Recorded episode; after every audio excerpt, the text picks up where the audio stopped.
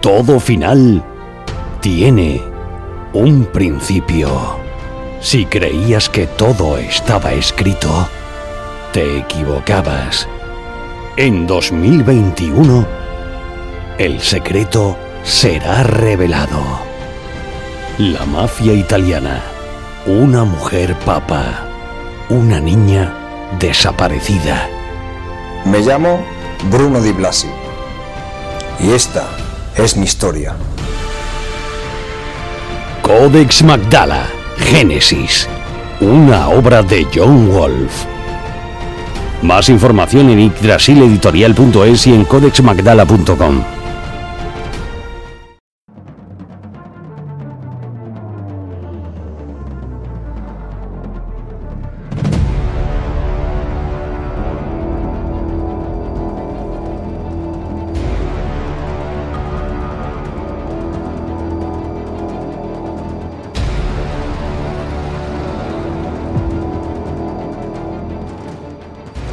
¿Están preparados? Ahora comienza Invicta Historia. Con John Wall.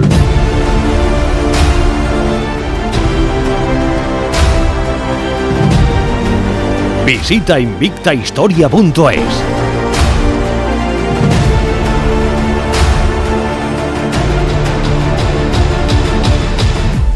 Si hay algo que causa, digamos, devoción, y escepticismo, aparte iguales, pero no por ello, no por ello, deja, digamos, de intrigar a todo el mundo, sea de un bando, sea de otro, ¿vale? Son las reliquias y los objetos de poder. Hay gente que cree en la sábana santa, hay gente que cree en el santo prepucio, hay gente que incluso cree en, en ese rayo que está en un frasco, que dicen que es un rayo de la estrella de Belén, y lo asocian directamente a la divinidad de Jesús, ¿verdad? Luego están los escépticos. Lo mismo ocurre más o menos con los objetos de poder, el arca de la alianza, eh, la mesa de Salomón, aunque hay muchos textos que hablan de esos objetos, mucho más antiguos incluso que las reliquias de Jesús en sí. Y eso que en teoría son más antiguos. Sabemos que estuvieron en poder de Tito. Ahí está el arco del triunfo de Tito donde aparecen esos objetos, la mesa, la menorá, el arca, y que parece ser que los visigodos se llevaron cuando saquearon Roma. Pero de eso vamos a hablar con José Zoilo, autor de novela histórica que hace muy poquito publicó una obra que tiene mucho que ver con todo esto, que se llama El nombre de Dios, súper interesante. Y quién mejor para hablar de reliquias, eh, digamos, cercanas a Jesús, que con otro autor de la categoría de Javier Lorenzo. Un programa súper interesante que os va a sorprender y que lleváis mucho tiempo pidiendo y aquí lo tenéis. Vamos a sumergirnos en ese mítico, devoto, mágico, escéptico mundo de las reliquias y los objetos de poder. En Invista Historia. Comenzamos. Visita invictahistoria.es.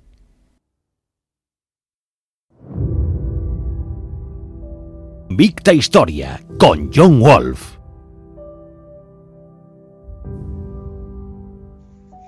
Pues estamos ya aquí con un invitado de verdad muy especial, José Zoilo, eh, autor de novela histórica, que hace muy poquito sacó su última obra, El nombre de Dios, y le damos la bienvenida a Invista Historia. Muy buena, encantado, encantado, y gracias por, avisarme. Eh, bueno, eh, José, todos nuestros oyentes nos hablan mucho y nos piden eh, que toquemos un poquito ese objeto de poder tan legendario, ¿no? Y que tanta historia eh, tiene detrás, como por ejemplo es la mesa del rey Salomón, que tiene mucho que ver precisamente con tu novela, ¿no es así? Pues sí, sí, sí. al final es un poco una de las protagonistas de, de la novela, ¿no? Casi sin quererlo, pero al final es una de las protagonistas con la que se inicia, con la que se acaba, ¿no? Y no me extraña que les guste porque la verdad que es un tema apasionante, un tema muy, muy interesante. Muy, muy desconocido también, que eso también hace que el interés sea mayor, ¿no? Claro. Eh, ¿Cómo podemos eh, definir esa mesa del rey Salomón? sabes que hay muchísimas descripciones, pero para ti, ¿cuál sería, digamos, esa descripción más exacta? Pues mira, es lo que dices tú, realmente no se sabe muy bien, ¿no? Realmente eh, incluso hasta en la novela eh, hay, una, hay unas crónicas musulmanas que dicen que eh, se, le falta una pata, pero claro, no se ponen de acuerdo tampoco en cuántas patas hay, si hay cuatro, si hay 365, hay otras que dicen que no tiene patas, entonces pues realmente lo que dices tú no, no se sabe muy bien ¿no? cuál era su, su aspecto. Eh, así como otros otros artilugios eh, hebreos de, lo que era el templo de Salomón, pues más o menos sí hay pues algún relieve, algo, ¿no? Que más o menos pues tiene forma.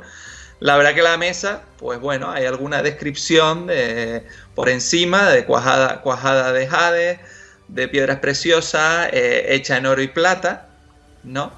Pero es verdad que no, no hay algo mm, que podamos asumir como, como, como más, más real que las demás, ¿no? Empezando por el tema de las patas.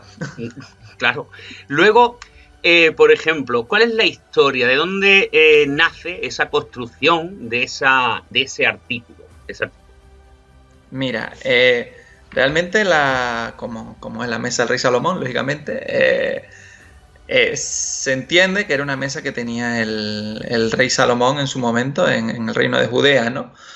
Eh, una mesa que, bueno, posteriormente se quiso ver como que era un poco la, causante de, todo el, éxito militar y, comercial que tuvo, que tuvo Salomón, ¿no? Después, de, después del reinado de David. Eh, entonces, bueno, junto con esta mesa, pues hay muchos más objetos que a partir de, de un poquito después empezaron a guardar en el templo de Salomón, ¿no? Y son objetos de la tradición judía que están allí, pues bueno, el Arca de la Alianza, que no sé si lo estabas contando también, ¿no? Pues son objetos que se guardan en el templo, del, en el templo de Salomón, pues hasta que el templo de Salomón es destruido, ¿no? El templo de Salomón es destruido, pues mm, como Salomón es algo un poco no muy histórico, no sabemos muy bien cuándo fue exactamente la fecha a la que estuvo, pero vamos a decir que mil años después más o menos, ¿no? De, cuando Salomón estaba en Judea, ¿no? Cuando en el año 70 eh, Tito, el hijo de Vespasiano, es el que, el que destruye Jerusalén, ¿no? Y entonces ahí es cuando se empieza a perder un poco la pista de, todos estos, estos objetos que habían estado guardados ahí durante casi mil años, ¿no? Claro, ahí es donde entra que si los romanos se la llevaron para Roma porque está en el arco de Tito, que si luego los visigodos, que entronca también mucho el tema visigodo con tu última obra, ¿cuál, cuál realmente que fue, eh, tanto con el tema del arca, que ahora hablaremos un poquito también de ella, pero cuál crees que fue realmente esa trayectoria que pudo llevar este objeto de existir?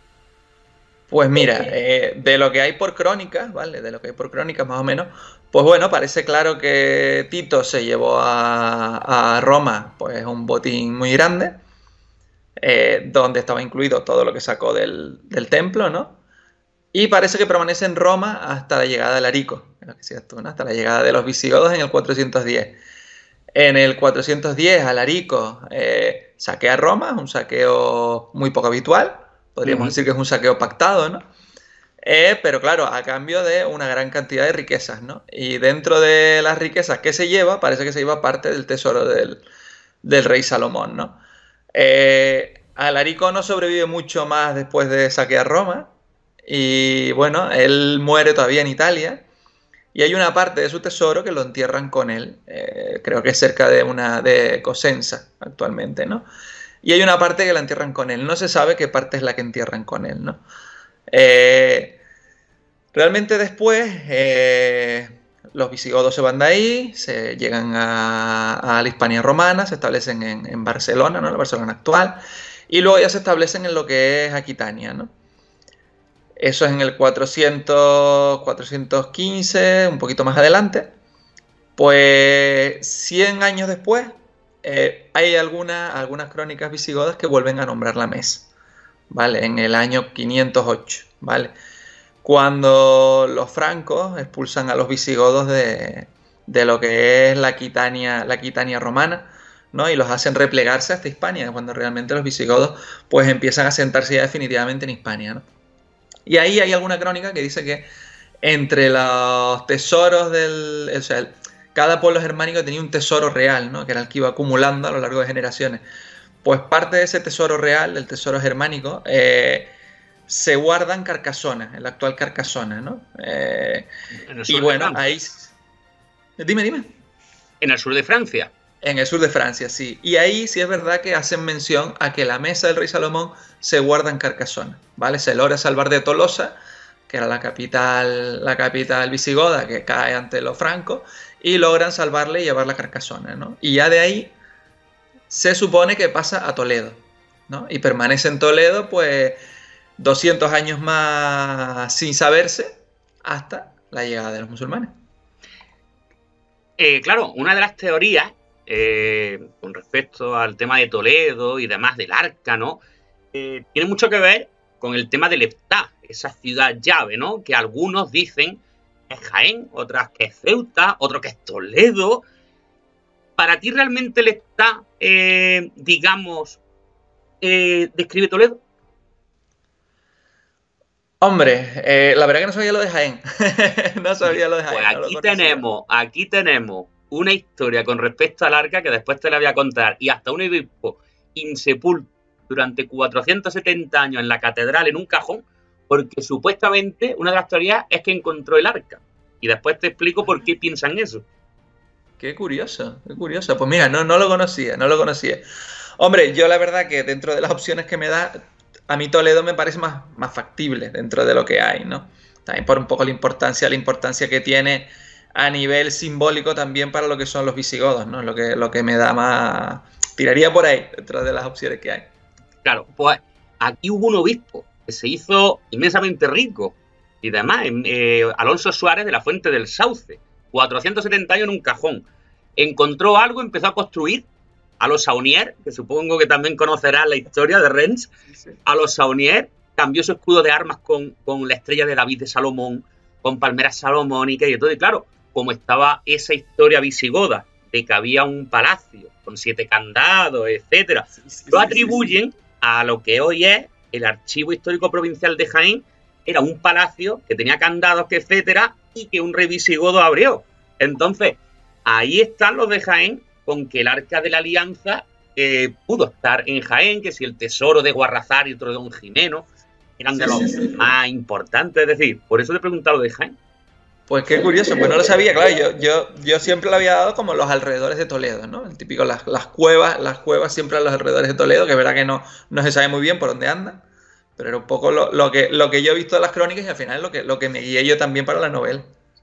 Perfectísimo. Oye, que yo estaba en Toledo y yo me imaginaba el arca allí en las cuevas de Hércules, ¿eh? Y estaba ahí abajo en las cuevas. Sí. Es una maravilla, ¿eh? Qué bueno. Eh, con respecto al arca, sabes que también se habla de que podría estar en Etiopía, eh, etcétera, ¿no? Por el tema de Melelí, ¿no? Eh, ¿Crees posible ese, ese sitio como en Axum y demás, de que realmente a lo mejor pudiera haber un mínimo de probabilidad de que realmente tuvieran el arca allí, como ellos dicen? Hombre, es verdad que es muy curioso que, en Etiopía hubiera personas de religión, de religión hebrea, de religión mm, judía. Es verdad que, que es muy, muy, muy curioso. Partiendo de ese punto, pues realmente no, yo no descartaría nada, o sea, no sabemos nada, pero es algo que me parece tan extraño que haya judíos en lo que es Etiopía, ¿no? Y que encima eh, podamos hablar de que, bueno, la época de Salomón, la época de la reina de Saba, había cierto comercio, ¿no? Con esta zona de, de, África, que es un poco pues cómo llega la religión, ¿no? Pues que vamos, que, que no me... más extraño me parece, me parece que haya eh, creyentes de, credo, musul, de credo judío ahí, que, pueda estar la, el, arca. Eh, muchos de nuestros oyentes tienen a los visigodos como un pueblo bárbaro, un pueblo guerrero. Eh, ¿Qué realidad y qué de mito hay en eso? Bueno, mira, a ver, todos los pueblos germánicos eran pueblos guerreros. Eh, con razón, ¿no? Era, vivían, vivían en una sociedad muy diferente a la que tenían los, romanos, los hispanos romanos, ¿no? Los britanos romanos y todos los que había, ¿no? Eh, en, la época en la que ellos llegan, pues todos los ciudadanos del imperio, la mayoría no quiere luchar, ¿no? Cada uno está en sus propios problemas personales y eh, es una época donde además también reclutar gente para las legiones es muy complicado porque eh, nadie, quiere, nadie quiere luchar. Incluso hay una época, en, cuando llegan justo en 400, en el año 400 más o menos, que hay un montón de, de, ciudadanos que se empiezan a, a, fracturar el dedo pulgar, porque entonces ya no podían ser alistados, porque no podían tomar las armas, ¿no? Y entonces, pues bueno, es, una época donde nadie quiere luchar. En cambio, eh, los pueblos germánicos y otros pueblos, ¿no? Como los alanos, que no eran de origen germánico, pues es gente que ha avanzado eh, a cada paso que ha dado, ha sido gracias a lo que ha luchado, ¿no? Pero bueno, ¿cuáles son los más salvajes? O sea, realmente los visigodos eh, son de los más, de los más civilizados, ¿no? ¿Por qué? O sea, realmente es el, o sea, bueno, el primer reino germánico que se establece en Europa occidental son los suevos, pero el más importante es el de los visigodos. Los visigodos lo que hacen es, teniendo claro que ellos son, tienen una naturaleza militar, una naturaleza bélica, al final lo que hacen es aprovechar las bases administrativas romanas y decir, bueno, eh, los obispos, eh, los funcionarios, los comercios lo llevan ustedes y nosotros lo que hacemos es pelear, ¿no? Que es lo que se nos da. Entonces establecen una élite guerrera, es un poco la que, la que suplanta al ejército romano que está en descomposición, ¿no? Y, y entonces hay otros, hay otros pueblos germánicos que, bueno, son un poco menos, menos prácticos, por así decirlo, ¿no? Y tal es así que, bueno, que en el, ya cuando están en, en Hispania, ¿no? Cuando está Leovigildo, que es el, primer rey visigodo, que podríamos decir que casi unifica toda la península, él eh, levanta una ciudad, Recópolis, ¿no? Levanta Recópolis, además la levanta como para una simbología que se vea el poder que tiene, que tiene el reino visigodo, ¿no? Y lo que hace él un poco es emular en ese entonces al emperador romano, al emperador bizantino que está en el otro extremo del Mediterráneo, ¿no? Él lo hace para, para que se vea que él es igual de digno que el emperador, ¿no? Levanta una ciudad, una ciudad ah, que la pone, se la dedica a su hijo, ¿no? A Recaredo, que es el primer, el primer rey visigodo que se convierte al catolicismo, ¿no? Y entonces, pues bueno, es un pueblo que a lo largo de, las generaciones pues es bastante refinado para lo habitual que suele ser para los pueblos para los pueblos germánicos, ¿no? En el momento de la llegada de los musulmanes hay muchos, muchos historiadores, eh, principalmente eh, ingleses, que suelen decir que el reino germánico más asentado en el territorio era el visigodo. Realmente, pese a que fue el que acabó en, en menos de 10 años bajo la bota musulmana, ¿no? Pero realmente estaba en un momento, en un momento de mucho, de mucho asentamiento, ¿no? Eh, ¿Crees que los visigodos son los grandes desconocidos de la historia europea?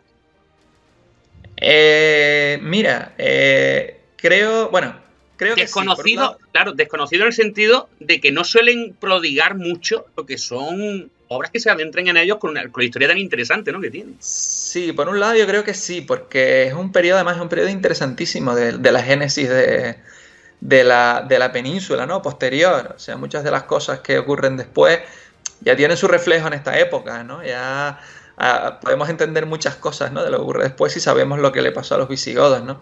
Y es verdad que como es un, es un pueblo de transición, por así decirlo, ¿no? Eh, no se le ha tomado muy en cuenta, no se le ha dado el interés que, realmente tiene, ¿no? Hay pueblos más olvidados, yo siempre hablo de los alanos o los suevos, ¿no? Siempre son más olvidados que ellos todavía. Y te iba a preguntar Pero es verdad que no se les hace justicia, no se les hace justicia y es muy interesante. En las primeras obras tuyas, precisamente, eh, que también te iba a preguntar de ello, no te iba a escapar, eh, hablas precisamente de los alanos, los suevos, etcétera. Y cuando comentamos un poco, precisamente con los oyentes, ese, en un directo que hicimos el otro día, el tema de entrevista contigo, nos preguntaban eso, que nos cuente cosas de los alanos, que nos hable de ellos, que no nos hablan en ningún programa. Eso sí ahora que están olvidados. Eso, eso sí que son, son, vamos, los últimos. Así eh, Sí, no, y, y, todos tenemos la letanía del instituto, del colegio, ¿no? De suevos, vándalos y alanos, y, y, de ahí no me saques porque no sé, no sé lo que hay, ¿no? Y por eso te digo, eso a mí me da más pena todavía, porque realmente mm, cuando tú le cuentas a alguien que hubo un pueblo de tipo rubio con cabeza ligeramente usada y ojos rasgados que venían desde, desde el mar Caspio, la gente se queda alucinada, ¿no? Eso, eso no puede ser, ¿no? Todavía, todavía lo que son los, los visigodos, pues ya la gente, ah, sí, los godos, los bárbaros, los tal. Pero claro, esta gente, esta gente es muy extrema, ¿no? Por así decirlo. O sea, el desplazamiento que hacen es enorme, ¿no? Y, a mí la verdad que, hombre, lógicamente con mi primera novela eh, fue un tema que me, que me, llegó al corazón y no lo, y no lo he abandonado del todo, ¿no? Eh, lo que pasa es que, claro, son pueblos que no dejan rastro material. Entonces es verdad que es muy difícil a la hora de, trabajar en ellos, ¿no? Los alanos, además, eh, como, ellos, bueno, son un pueblo, son un pueblo nómada, ¿vale? Son un pueblo nómada, eminentemente ganadero. Mm, no practican la agricultura, porque tampoco es algo que les interese, porque son un pueblo así también. Eso sí que son bastante salvajes, no tanto como los, Eran más, visigodos, ¿no? Más de carne. Ellos, por eso, ellos, ellos eh, no van a estar cultivando si pueden robarlo. Entonces, pues bueno, es gente, es gente, esa sí es gente muy salvaje, ¿no? ¿Me equivoco, ¿Me equivoco o parece, salvando muchísimo las distancias, ¿no? Un poco como los vikingos. pues mira, eh, salvo, salvo el tema de los esclavos, que los vikingos eran una sociedad mm, donde el tema de la esclavitud era algo básico, porque era parte de su comercio, ¿no? Eh, los alanos realmente, los esclavos, era algo que no, que no lo utilizaban, ¿no? Entonces es verdad que por ahí no, pero es verdad que tenían una, eh, una, una, una, manera de enfrentar, de enfrentar la vida y enfrentar lo que eran los conflictos bélicos parecida, ¿no? Realmente, porque... Eh, al igual que los vikingos, los alanos, para un alano morir en el lecho de, en el lecho de viejo, era una afrenta, ¿no? Y, entonces eso sí es verdad que tienen algunas, algunas cosas similares, ¿no? Y gente muy, te digo, gente muy, muy, muy poco habitual de ver en, estas latitudes, ¿no? Que además no deja, no deja huella ninguna porque cuando los alanos son derrotados en, la península por los visigodos, justamente, los visigodos que en ese entonces son enviados por el emperador, ¿no? A detenerlos, eh, se unen a los vándalos. Eh, una vez se unen a los vándalos, eh, pasan a África. Y 100 años después los bizantinos terminan con los vándalos que quedan y dejamos de tener alanos en esta parte de Europa, ¿no? De todas formas hay una historia muy curiosa que a mí me gusta mucho, que es que cuando los alanos cruzan el Rin, hay una parte que se va a España, pero hay una parte que se queda en, en la armórica eh, romana, en lo que es la Bretaña actual, la Bretaña francesa.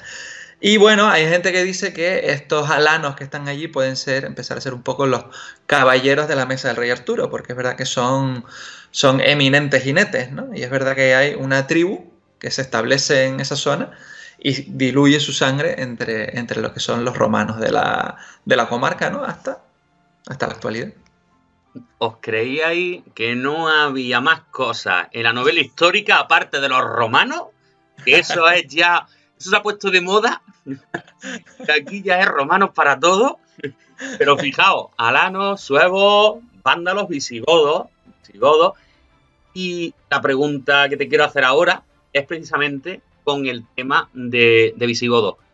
Eh, ¿Cómo es que crecieron tan rápido y perdieron tan rápido? Pues sí, mira, eh, yo creo que un poco la, la respuesta igual casi hasta puede ser la misma. ¿vale? O sea, crecieron muy rápido, por lo que te dije, o sea, las estructuras administrativas hispano-romanas eh, no querían, o sea, no había ningún lugar de la península que quisiera conquistar a los demás, cada uno lo que quería era mantener su nivel de vida, eh, mantener sus calzadas limpias, restaurar sus murallas, ¿vale? Y entonces, bueno, entonces eso hizo que ellos muy rápidamente pudieran coger y ofrecer sus servicios, por así decirlo, cuando era pertinente, cuando no eh, peleaban, ¿no? Pero pudieran un poco ofrecer su, eh, su defensa, su mecenazgo sobre, la, sobre las áreas eh, hispanas, ¿no? Tal es así que cuando ellos entran, gran parte de lo que es, bueno, cuando ellos entran realmente no quedan ejércitos romanos en España, ¿vale? Ya en el año...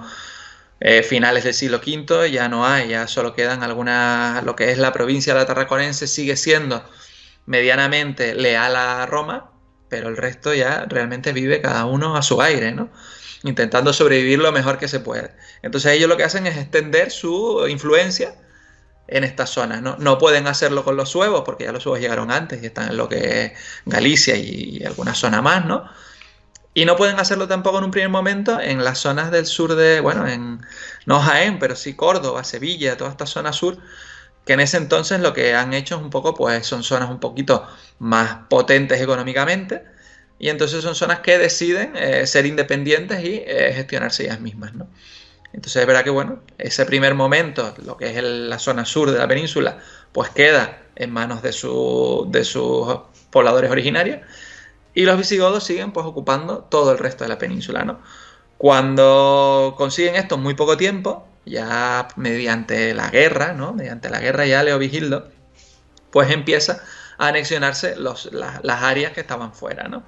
Eh, contra suevos, contra cordobeses, contra la Oróspeda, que es otra zona que está por Albacete, Murcia, ¿vale? Y también luego, pues con la banda costera que empieza a ser bizantina, ¿no? Que es cuando llegan los bizantinos, ¿no?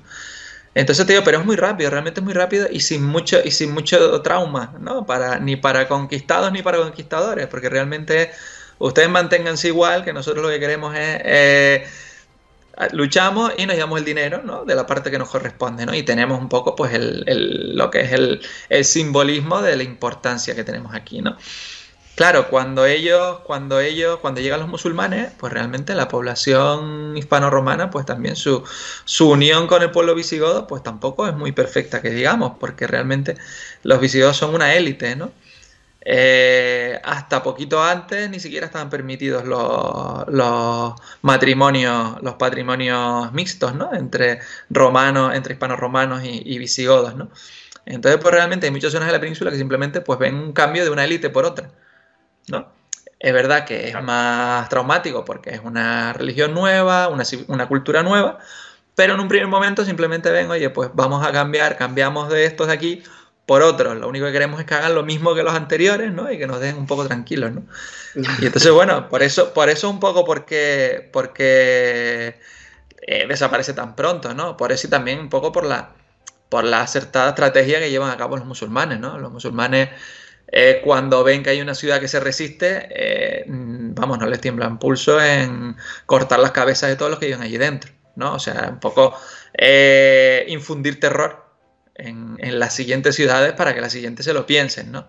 Y entonces ellos llevan, pues eso, llevan un doble juego. Por un lado, eh, tengo que ser salvaje en algunas ocasiones y por otro, pues soy bastante generoso y firmo acuerdos para, pues hay, nobles visigodos que continúan eh, gobernando sus regiones estando con los musulmanes, ¿no? Incluso algunos sin llegar a convertirse, ¿no? Entonces, pues ellos usan ese, doble juego, ¿no? El poli bueno, poli malo, pues termina, terminan usándolo mucho. Luego eh, nos preguntan también, ¿no? Eh, por esa frase que parece ser, ¿no? Que se me olvidó hacer, te la he visto ahora, entraba dentro de la mesa del rey Salomón, sen semasforá. si realmente eso era como, digamos, como el nombre de Dios o una oración a Dios, ¿qué era eso? Claro, no se sabe mucho, o sea, realmente no, se sabe mucho. Eh, lo más habitual es que se quiera ver qué es el verdadero nombre de Dios, ¿no? Pero es verdad que es algo que no se sabe mucho, ¿no? Es, es, un, o sea, es un, un, elemento que para una obra de ficción es perfecta, porque te da pie a jugar mucho, ¿no? Y a, y a poder un poco inventar, ¿no? que no, todo puede ser, o sea, son obras de ficción, o sea, el rigor histórico está en el escenario, está en, relaciones entre los personajes históricos de verdad, pero claro, luego tienes que jugar también con algo de ficción, ¿no? Y un objeto como este da un montón, un montón de juegos, ¿no? Y desde lo que dices tú, desde el nombre, desde a qué pasó con la pata, desde eh, dónde acabó, ¿no? Eso es gloria bendita para, para que se lo diga que se lo digan con el arca Steven Spielberg, ¿no? Y Indiana Jones. ¿Qué es lo que se van a encontrar los lectores en el nombre, en el nombre de Dios? Pues mira, es una novela, como dices tú, de un periodo poco tratado, porque realmente los visigodos no se tratan mucho. Y la caída del reino visigodo se trata menos, o sea, realmente es algo que no, no se suele tratar. Generalmente nos vamos ya a lo que es Covadonga, ¿no? Y nos vamos a Covadonga y a, y a Pelayo y a partir de ahí empezamos otro, otro discurso, ¿no? Pero yo lo que quería era eh, un poco rememorar los últimos años del, reino visigodo, ¿no? Ese periodo de descomposición, ¿no? Como dices tú, tan rápido, tan poco, tan poco esperado, ¿no? De cómo unas estructuras tan grandes desaparecen en, en 10 años, ¿no? Y entonces a mí, o sea, a mí me gustaba mucho esa, esa parte, ¿no? Ver un poco, investigar en, en qué pasó y, ponerlo, y ponerlo sobre el papel, ¿no? ver un poco las reacciones de todos, ¿no? De, los que llegan y de los que se quedan y de los que se van, porque también están los que se van, ¿no? Y entonces me gustaba mucho, pues eso, ver, ver un poco cada uno de los pueblos, pues cómo, cómo sentía la llegada de los musulmanes, ¿no? Y para eso además, pues está el hilo conductor de, de la mesa, ¿no? De un tesoro, un tesoro judío que llevaba 200 mm, años en la península, que llevaba mil y pico de años eh, peregrinando por, lo que es el Mediterráneo, ¿no? Y entonces esto es un poco lo que le va a dar eh, un hilo conductor a todas las historias de todos los personajes durante, durante esta caída del reino visigodo. Yo te voy a poner un compromiso a lo mejor, pero ¿qué, está estudiando, tratando, analizando eh, José Zoilo para, para el futuro en tema de escritura? pues mira, me, pilla, me pillas de vuelta con los alanos. me pillas de vuelta con los alanos. Tenía, tenía una deuda pendiente con ellos. Y bueno, eh, a mí me gustaba mucho lo que era en Hispania, pero también quería eh, meterme en algo de cómo esa gente termina adentrándose en, Europa, ¿no? Eh, que es algo totalmente más desconocido hasta que llegan al, imperio, ¿no? Hasta que llegan a, pues en un primer momento hay grupos de alanos que llegan a la batalla de Adrianópolis pues hasta ahí realmente es algo donde no podemos saber casi nada, porque eh, donde vivían no hay estructura, eh, lo poco que tenemos es de Amiano Marcelino, que lo veías del otro lado, y bueno, esa es la, parte que me toca ahora investigar y ver si es posible sacar de ahí una novela, que claro, primero hay que investigar y luego hay que ver si, si lo que investigas, por mucho que te guste, eh, tiene mimbres como para sacar una novela, ¿no? Pues yo te voy a decir una cosa, te voy a invitar, cuando pase todo esto del estado de alarma, te voy a invitar a dos cosas. La primera, unas buenas tapas de Jaén. Primero, que son increíbles. Y, vamos a visitar eh, ese sitio, esa catedral de Jaén, que además en Arjona, eh, no sé si también lo sabes, está la lápida templaria, que también tiene mucha relación, dicen, con el tema de la mesa y demás eh, de Rey Salomón y vamos a, eh, vamos a hacer una ruta. A ver si te convencemos de que toque un poquito Jaén. La siguiente hora que nos tienen muy olvidados, José, nos tienen muy olvidados. Yo encantado, yo encantado, vamos, te tomo por la palabra. Pues, José, de verdad, muchísimas gracias por, este tiempo, ¿vale? Y lo que te dije antes, que cualquier cosa que, que necesites, sabes dónde estamos muchísimas, muchísimas gracias a ti y a todos los oyentes. De verdad que ha sido un rato, un rato estupendo. Que cuando quieran, vuelvo encantado. Muchas gracias. Nada. Síguenos en Facebook, iVox y en la página oficial invictahistoria.es.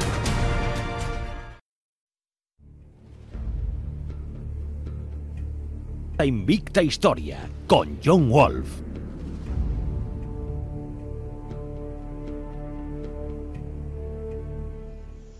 Bien, pues hablamos ahora con Javier Lorenzo, autor de novela histórica, eh, muy conocedor del tema de las reliquias asociadas al cristianismo. Bienvenido a Invista Historia, Javier.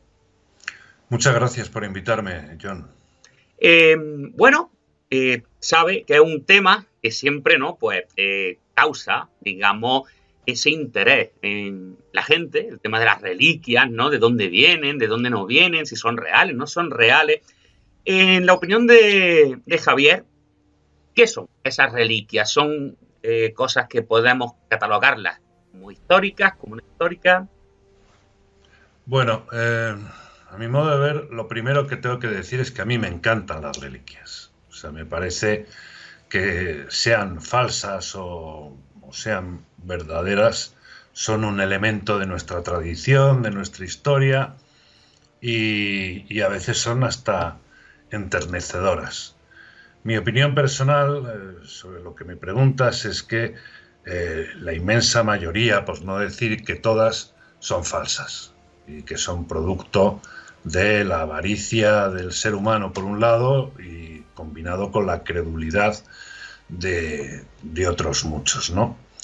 Y, gracias a esto y a, la ambición que, despertaban, porque claro, en el momento en el que una población eh, eh, disponía de una reliquia y esa reliquia pues se hacía famosa, eso suponía progreso, eso significaba beneficios, eso significaba prestigio eh, para esa comunidad, ¿no?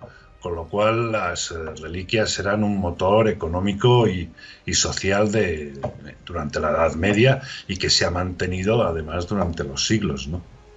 Claro, eh, nos preguntaban los oyentes quizás toda esta fiebre del tema de las reliquias, porque, como usted dice, sobre todo se asentaron en el tema de la Edad Media, pero claro, esa fiebre a lo mejor empezó a surgir a los descubrimientos, entre comillas, de Elena de, Constantinopla, la madre Constantino, cuando fue a Tierra Santa, ¿no? Y encontró allí de todo.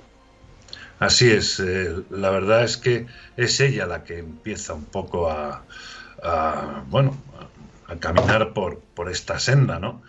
Pero claro, se producen unos hechos eh, bastante curiosos, ¿no? A mí, por ejemplo, me resulta muy llamativo el ejemplo de la Santa Cruz, ¿no? Eh, porque según la tradición, eh, bueno, pues eh, resulta que encuentra Elena, encuentra unas cruces, al mismo tiempo pasa un difunto, el difunto toca una de las cruces y, y resucita y entonces se lo lleva a Constantinopla. Pero claro, siglos después, durante la batalla de Jatín, cuando Saladino derrota a las huestes cristianas y, poco después se apoderaría de, Jerusalén, resulta que en esa batalla los cristianos iban con la Vera Cruz al frente de las tropas y Saladino se apodera de ellas. Y al mismo tiempo tenemos la Vera Cruz que está en Constantinopla porque se la llevó en su momento eh, la emperatriz Elena. Eh, entonces, eh, cosas como estas vemos eh, muchísimas ¿no? en el campo de, las reliquias. por ejemplo, no sé, la, sábana santa, ¿no? Todo el mundo dice, ah, la sábana santa de Turín, a la sábana santa de Turín. Yo la he visto, he estado en Turín. bueno, en España, solo en España, tenemos 20. Aquí en Jaén, aquí en Jaén tenemos una. Sí, en Jaén, no una, dos.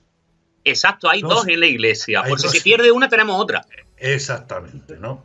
Entonces, eh, por ejemplo, no sé, más, más cosas. Las monedas de plata que, recibió Judas, ¿no? En teoría eran, eran 30, ¿no? Pues se han encontrado más de 160, ¿no? Y con las sillas de la cruz, como suelen decir, se podrían hacer miles de cruces. Exactamente, ¿no? Los clavos de Cristo que se podría montar una ferretería, ¿no? O no digamos ya hay, hay una reliquia que, bueno, hay muchísimas curiosas, ¿no? Pero está, por ejemplo, de San Juan Bautista, eh, La cabeza. Que hay, cabezas eh, distribuidas por todo el mundo. Y hay una incluso que pertenece a la de un niño de 12 años, o sea, que se ve que es, que es la de un niño, y dices, pero vamos a ver, si murió a los 12 años, ¿cómo es que luego siguió la historia, no? Entonces, eh, son, son muy singulares. En, en Lérida, por ejemplo, eh, eh, hasta la guerra civil, que, ahí se perdió, se guardaban los pañales del niño Jesús, ¿no? Y había otros en Constantinopla, había otros pañales, ¿no? ¿Qué decir de la corona de, espinas, por ejemplo? Mm, y luego otras tan peculiares que, que ya es que da, no sabes si reírte o porque inspiran ternura, ¿no? Sí, yo cuando eh, escuché el del estornudo del Espíritu Santo, el aliento de José cuando se entera de que María está embarazada, gotas de leche de María, o sea. Exactamente, sí, sí, sí, sí. Eh, por ejemplo, los, el prepucio del niño Jesús, ¿no?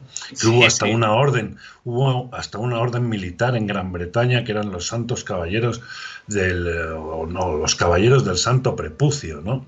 Eh, pues de, este prepucio se han llegado a encontrar 17 prepucios repartidos también por todo, por todo el mundo, ¿no?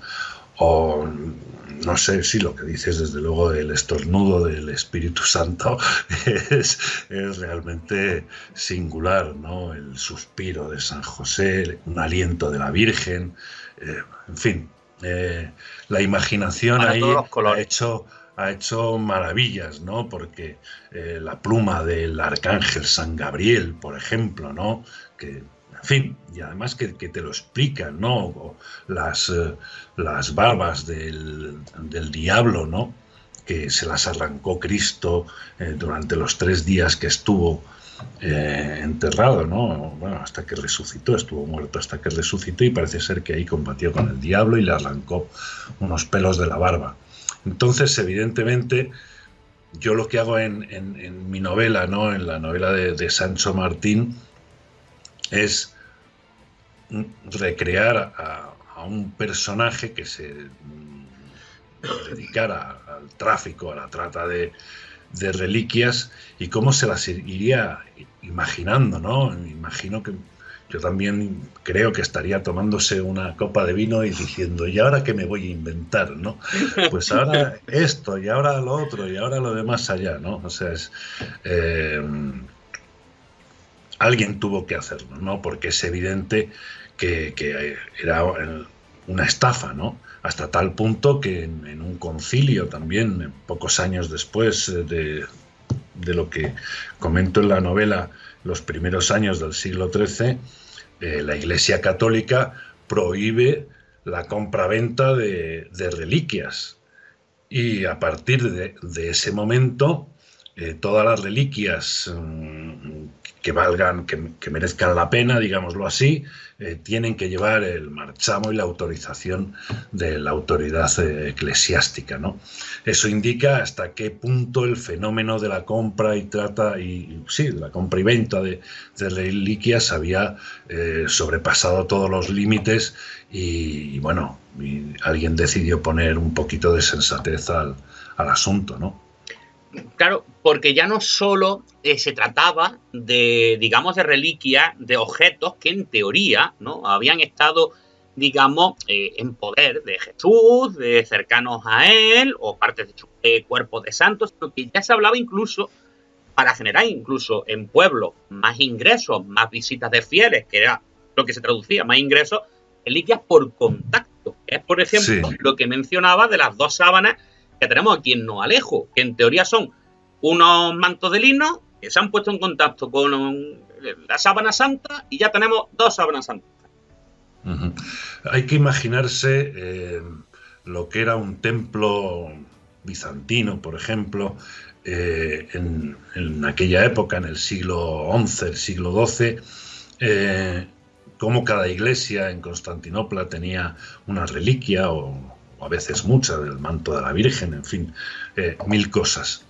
Y cómo eh, había una afluencia de, fieles que provenían de todas partes del mundo, desde las estepas rusas hasta Portugal o, Gran Bretaña, y cómo, eh, en fin, cuando narras, cuando lees a los narradores de, de, la época, ¿no? Y cómo comentan, pues que había unos monjes que estaban con palos, eh, pendientes de que nadie hiciera ninguna tropelía, entonces se acercaban y eh, lo que hacían era, había veces que no les permitían tocar con las manos, y entonces a lo mejor utilizaban un callado, utilizaban eh, un sombrero, utilizaban y luego esos objetos a su vez por haber estado en contacto con aquella reliquia cuando volvían a su pueblo se convertían en objetos de culto ¿no? y de veneración bueno, esa transmisión por, por osmosis eh, casi no, eh, en fin, es como el, COVID este de, de Sí, sí. se, extiende, se extiende y, dices, bueno, a ver cómo, lo evitamos. A ver cómo termina esto, ¿no? Eh, ¿Hay alguna, digamos, reliquia que en un momento dado le haya parecido una que tiene una cronología o una historia realmente pueda tener más fundamento? Mm, la verdad es que no. O sea, eh, yo, por ejemplo, he estado en Santo Toribio de, de donde se custodia el mayor trozo del Lignum Crucis de la, de la Santa Cruz que hay en el mundo. Y sí, en fin, todo lo que lo envuelve, eh, pues impulsa a la veneración, pero yo dudo mucho, ¿no? Sin embargo, yo siempre dejo un, resquicio, ¿no? Una, puerta abierta por cosas que han pasado en mi vida que son inexplicables, que, de repente dices, bueno, eh, esto, vale, no, no pongamos la, la religión de por medio, pero aquí tiene que haber una energía, tiene que haber algo que yo mm, ni yo ni la ciencia actual puede, puede explicar. Eh, mira, te voy a poner un, ejemplo. Hace como cosa de ocho años eh, o algo así, bueno, documentándome para el libro, pero por otros asuntos estuve en, Israel, visité Acre, Jerusalén, en fin, todos los santos eh, lugares. Y me bañé en el río Jordán. Y de allí me traje una botella de agua que luego a mis amigos católicos, incluso para bautizar a sus hijos y demás, les he ido dando de, ese agua. Un agua que, ya te digo, recogida en una botella de plástico normal, ¿no? Que ahí sigue, ¿no? Todavía queda un culín, digámoslo así, ¿no? Eh, y mi mujer, eh, la verdad es que se sorprende mucho y yo no sé hasta qué punto tiene razón o no, ¿no? Pero después de tanto tiempo en esa botella, tú miras ese agua y es absolutamente transparente, está absolutamente límpida, no tiene ningún tipo de... Y cuando tú ves el río es un río de, aguas más bien un poco verdosas, ¿no? Lo que viene a ser un río, no es un río de aguas transparentes, ¿no? Entonces yo no sé hasta qué punto, yo lo que le digo es, digo, hombre, yo creo que si guardaras durante ocho años... Eh, agua normal del grifo en una botella seguiría así. Pero como nunca he hecho el experimento de guardar ocho años un agua, un agua de grifo normal y corriente, pues no sé hasta qué punto eh, es así o no es así, pero sí es cierto que lo que permanece ahí es de una, o transmite una pureza y una limpidez absolutas, ¿no? Eh, mencionando que ha estado en el tema de los santos lugares, como se suele eh, mencionar, eh, ¿cree que realmente hay, digamos, pruebas o hay una base para que el Santo Sepulcro fuese donde está el tema del tabernáculo, es decir, esos sitios, esa vía, incluso esa vía dolorosa, que últimamente se está poniendo en duda. Sí. es que se mezcla la leyenda con la tradición, las... Hombre, yo cuando voy allí me enseñan, eh, pues bueno, esta es la cueva de donde estuvo la Virgen con el niño, tal, o, aquí fue donde bautizaron. Mm, evidentemente, cuando vas por allí, tú notas que hay una energía, hay una fuerza, hay algo eh, que flota en el ambiente, ¿no? Tanto si vas, por ejemplo, a la zona árabe, ¿no? En la esplanada de las mezquitas, ¿no? Mm, como, como si vas a estos eh, grandes eh, símbolos de, la cristiandad, ¿no?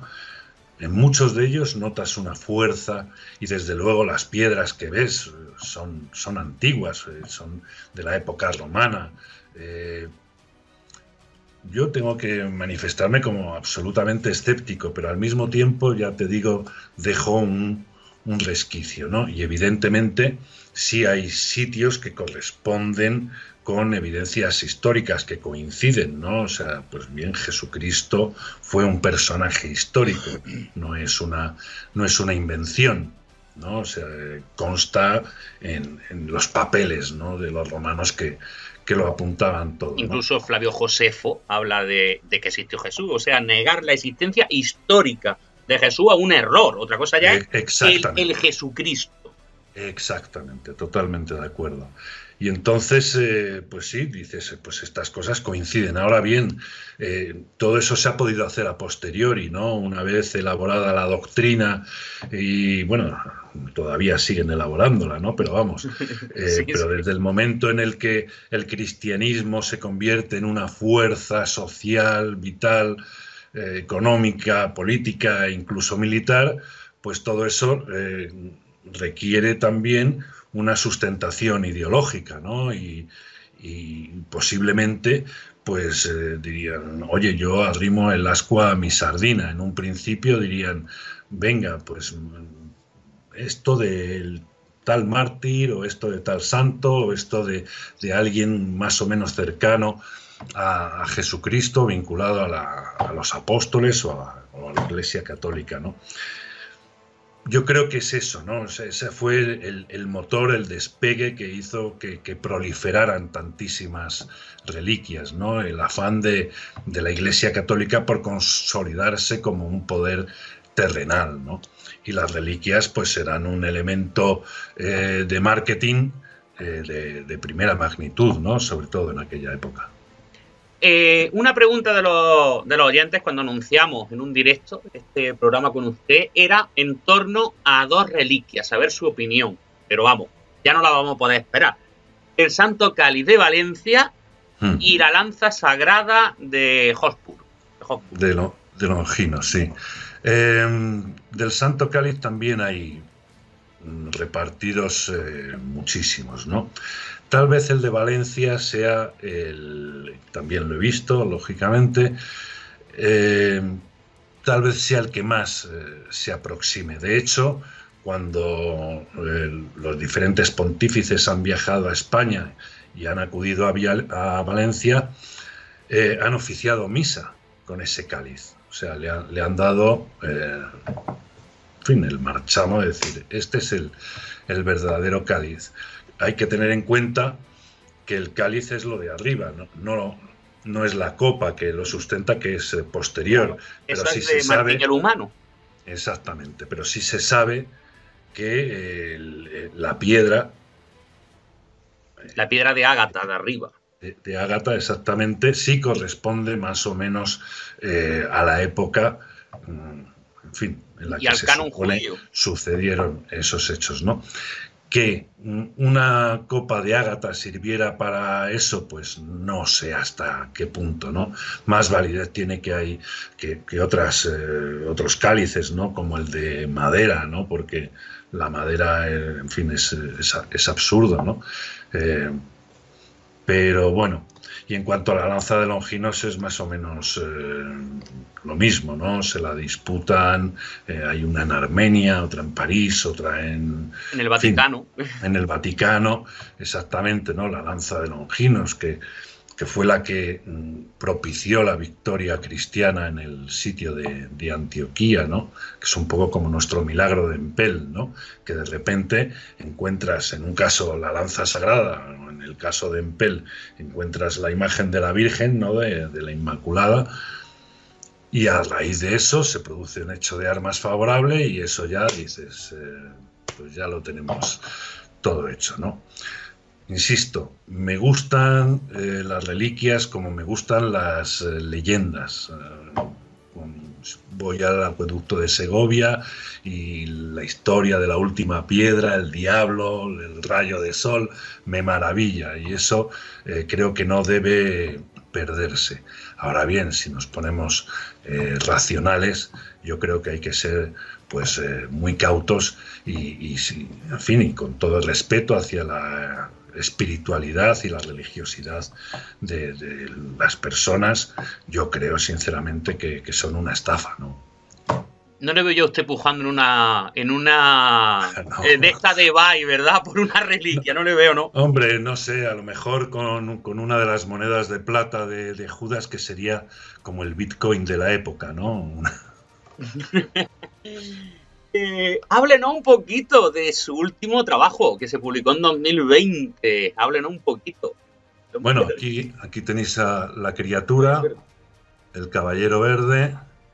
Eh, es un libro que mm, tardé no mucho en escribirlo, pero sí durante mucho tiempo. No, no sé por qué entré en una especie de crisis y dejé de, escribir y no me había ido mal. Había tenido eh, un éxito como El último soldurio, el, Crocota, fin, el caudillo cántabro que se enfrentó a Augusto.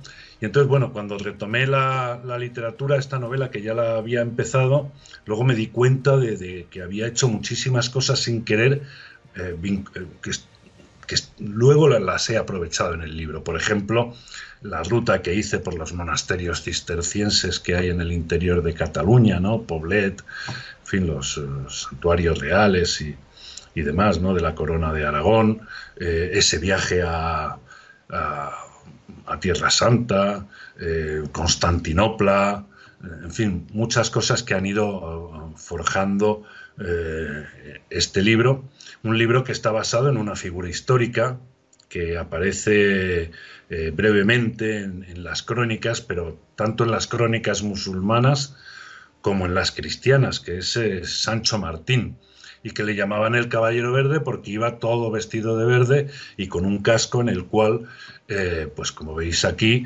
pues lucía unas astas de, unas astas de ciervo, ¿no? Entonces, ¿por qué alguien llevaba una indumentaria tan, incluso tan estrafalaria? Eh, se debía tal vez a una promesa religiosa, es posible porque hay quien dice que fue a Santiago de, Compostela, ¿no? Pero también podría haber sido eh, un, voto eh, o una promesa hacia una amada, ¿no? Estamos en los primeros años, mediados del siglo XII aproximadamente, es la época en la que surge el amor, cortés, es eh, cuando el papel de la mujer eh, se sublima ¿no? y, crece, cuando de repente, pues eh, incluso los reyes como Alfonso II el Casto se dedican a hacer poesía, incluso poesía erótica, ¿no? entonces no sabemos exactamente. Lo que sí sabemos es que este hombre, Sancho Martín, el Caballero Verde, eh, cruzó todo el Mediterráneo para ir a las cruzadas, como hicieron muchos españoles, que yo al principio creía que no habían ido tantos. Claro, claro. Y, fueron muchísimos, hasta el punto que el Papa les tuvo que prohibir que, siguieran yendo hacia Tierra Santa porque estaban amenazando con despoblar eh, Hispania, ¿no? Entonces, eh, bueno, pues este hombre llega hasta allí, eh, se hace amigo de Conrado de Monferrato, uno de los grandes líderes de, aquella época, y resulta que junto con él, eh, y él llevando nada, apenas una guardia de 12 hombres, se enfrenta a Saladino y le derrota en dos ocasiones, tanto en el sitio de, Tiro como en el sitio de Trípoli, el Trípoli no de Libia, sino el, el del Líbano. Y después de esas dos derrotas, él siempre vestido de verde y, en fin, y desafiando a los contrarios a combates singulares y demás, el propio Saladino dice, eh, no puedo más con este hombre, que me lo traigan, ¿eh? voy, a invitarle, voy a invitarle a mi tienda porque quiero saber quién es, ¿no? Y entonces, eh, en esa reunión, mm, en la cual, bueno, yo imagino que juegan una partida del antiguo eh, ajedrez, pues en esa reunión, según diversas fuentes, pues le ofrece tierras, le ofrece castillos, le, ofrece incluso a una de sus hijas, eh, en fin, le asegura una estancia placentera y posesiones y poder en, Tierra Santa. Y el Caballero Verde eh, se niega y dice que él ha ido a combatir al Islam, en fin, yo cambio tal vez un poco lo que es eh, la, realidad histórica en, este caso, pero porque me viene mejor para, para la trama, sin que, eso suponga, sin, que eso suponga que él renuncie a sus eh, ideales, ¿no? sin demérito de sus virtudes eh, cristianas. ¿no? Pero él llevaba el encargo, que yo me lo imagino así, él llevaba el encargo de apoderarse de, de reliquias en Tierra Santa, para llevárselas a, su rey en Aragón y así convertir a Aragón en una de las grandes naciones de, la cristiandad. ¿no? Que es curioso, por cierto, que la bandera de Aragón, que también luce en Cataluña, Baleares y demás, son los colores del papado. El rojo y el amarillo. No había caído, pero sí. Ahora, ahora pensando, le estoy dando mente y sí es verdad. Mira el uniforme de los guardas suizos, de los guardias suizos, por ejemplo. La bandera actual es amarilla y blanca, pero antiguamente, de toda la vida, los colores del papado fueron el rojo y el amarillo. Wow. Pues ya lo sabéis, tenéis que adentraros en el Caballero Verde, conocer un poquito más de nuestra historia. muchas veces nos sorprende la historia de italianos, que si de romanos, y no sabemos que tenemos una historia aquí en nuestra propia tierra, que es tan increíble y gracias a gente como, Javier, que son las que lo rescata de ese baúl del olvido, ¿no? Y, lo vuelve a poner en la palestra porque es una novela de verdad que merece muchísimo la pena. Pues muchas gracias. Soy como el Open Arms de los náufragos de, la historia española, ¿no? Los voy rescatando de... Y tenemos tantísimos, la verdad que... Mm, en fin, ojalá tuviéramos más músculo industrial y pudiéramos hacer eh, más series, más películas eh, y, en fin, este tipo de iniciativas y de libros eh, tuvieran más apoyo por parte de ya no solo de las instituciones, sino también del público, ¿no? A la hora de, en fin, pues de implicarse y, y simplemente ir a una librería y comprar un ejemplar de este o de cualquier otro, me da igual. Pues sí, porque la novela histórica, aunque parezca que no, pero también ayuda a aprender. Absolutamente, eso y, son lecciones que se repiten eh, también en nuestros días. Y cuando tú investigas te das cuenta que los afanes y las ambiciones y los eh, amores y las tendencias eh, no son cosa de ahora, son exactamente las mismas. O sea, el hombre es más o menos, no se ha refinado tanto desde el siglo XIII ni desde el siglo II, ni desde el siglo V, diría yo, incluso. Hay, veces que pensamos que, hemos, que hemos evolucionado demasiado poquito, ¿eh? No ha costado. sí, eso sí, la, como la ciencia avanza, que es una barbaridad, pero las pulsiones humanas, lo que es el ser humano en sí, no, no ha variado mucho en los últimos dos mil años. Pues Javier, muchísimas gracias y esperamos tenerte pronto de nuevo por aquí para seguir compartiendo datos tan agradables como este y de tanto, de tanto conocimiento. Gracias a vosotros, John. Mucha suerte.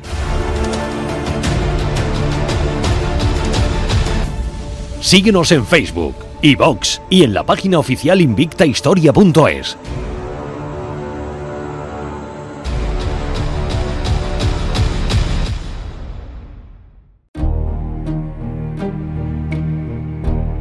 Visita invictahistoria.es.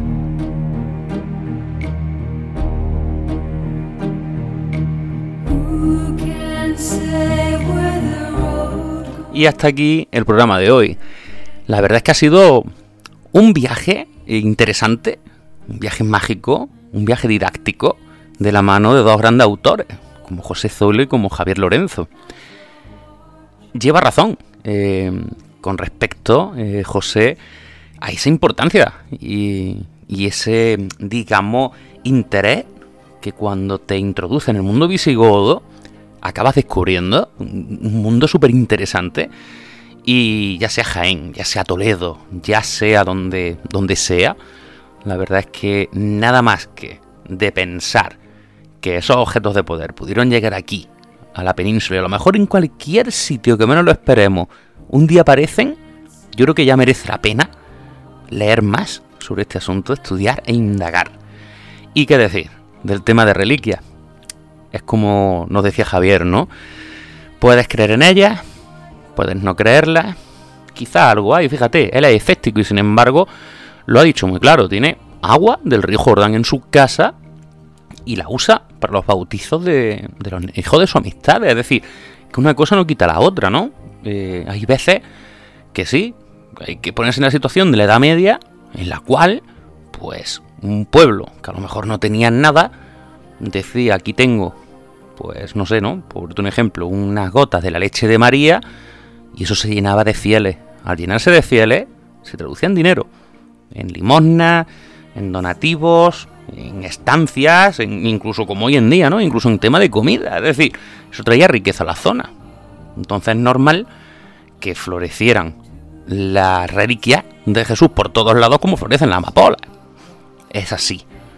Así que queda a la fe de cada uno creer o no creer. Aquí no queremos eh, cambiar la creencia de nadie, pero sí, pues, mencionar un poco, ¿no? La multitud de reliquias que hay que siempre creemos que solamente están por ahí el Santo Cáliz de Valencia y la Sábana Santa, ¿no? Hay muchas más y sorprendentes. Os invito a que leáis tanto El Nombre de Dios como El Caballero Verde. Dos obras increíbles de nuestro invitado de hoy. Nos vemos la semana que viene con Jorge Molís, La Reina Sola, nada más y nada menos. Hasta pronto.